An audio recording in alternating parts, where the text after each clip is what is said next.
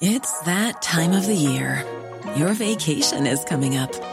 You can already hear the beach waves, feel the warm breeze, relax, and think about work.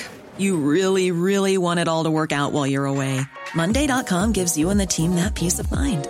When all work is on one platform and everyone's in sync, things just flow wherever you are. Tap the banner to go to Monday.com.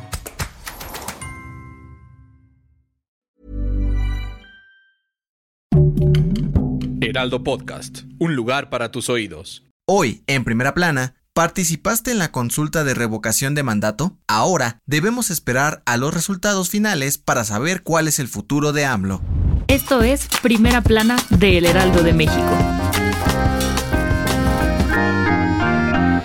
No hay fecha que no llegue, ni plazo que no se cumpla. Finalmente, tras meses de especulación, polémica y cientos de declaraciones, este domingo se llevó a cabo la consulta popular de revocación de mandato del presidente Andrés Manuel López Obrador. Y aunque aún no estamos en posición de anunciar oficialmente si AMLO se queda o se va de la presidencia, el Instituto Nacional Electoral ya dio a conocer los resultados preliminares de este histórico ejercicio democrático. El INE reveló que hasta las 9 de la noche del domingo, la tendencia indica que hubo una participación de entre el 17 y 18.2% del padrón electoral, es decir, unos 16 millones de mexicanos que salieron a votar. Alrededor del 6.4 y 7.8% votaron por la opción de que se le revoque el mandato a López Obrador y entre 90.3 y 91.9% eligieron que siga en el poder. Además, el porcentaje de votos nulos estuvo entre el 1.6 y el 2.1%. Ojo, estos no son los resultados finales, tan solo son estadísticas que permiten que el INE tenga un panorama más o menos cercano a lo que serán los resultados finales, que por cierto, se prevé que sean anunciados este lunes antes de las 8 de la noche. Para el consejero presidente del INE, Lorenzo Córdoba, la consulta se llevó a cabo con éxito y fue una fiel muestra de un ejercicio histórico y democrático. Pero recordemos que no será vinculante a menos que el 40% del padrón electoral haya participado. Te seguimos informando sobre este proceso.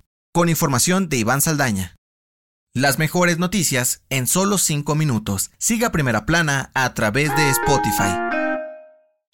El inicio de la pandemia de COVID-19 se caracterizó por las estrictas medidas de protección, especialmente el uso del cubrebocas. Algunos incluso usábamos uno nuevo cada que salíamos o lo cambiábamos a las pocas horas de uso. Pero hoy en día las cosas han cambiado mucho. Y es que según la Unión Nacional de Empresarios de Farmacias, la venta de mascarillas cayó 80% en marzo, debido a que el semáforo de riesgo epidemiológico cambió a verde en todo el país. El presidente de la UNEFARM dijo que la caída de las ventas también se debió a que nueve estados suspendieron el uso obligatorio de mascarillas en espacios públicos. Baja California, Coahuila, Nuevo León, Quintana Roo, Tamaulipas, Ciudad de México, Sonora, Aguascalientes y Querétaro. Pero recuerda que esto aún no termina. Aunque los contagios han ido a la baja en los últimos meses, no debemos bajar la guardia y seguir usando el cubrebocas, además de lavarnos las manos constantemente y mantener la sana distancia, pues es necesario para seguir controlando los casos positivos. No relaje las medidas de prevención, especialmente durante estas vacaciones de Semana Santa. Con información de Lisbeth Lucero.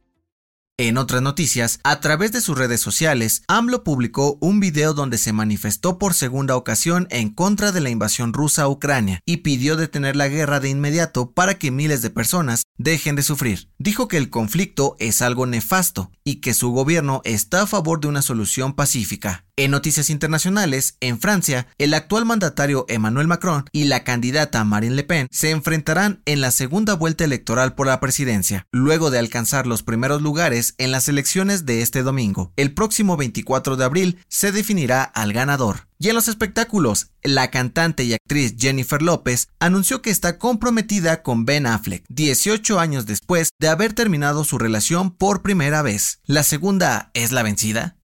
El dato que cambiará tu día.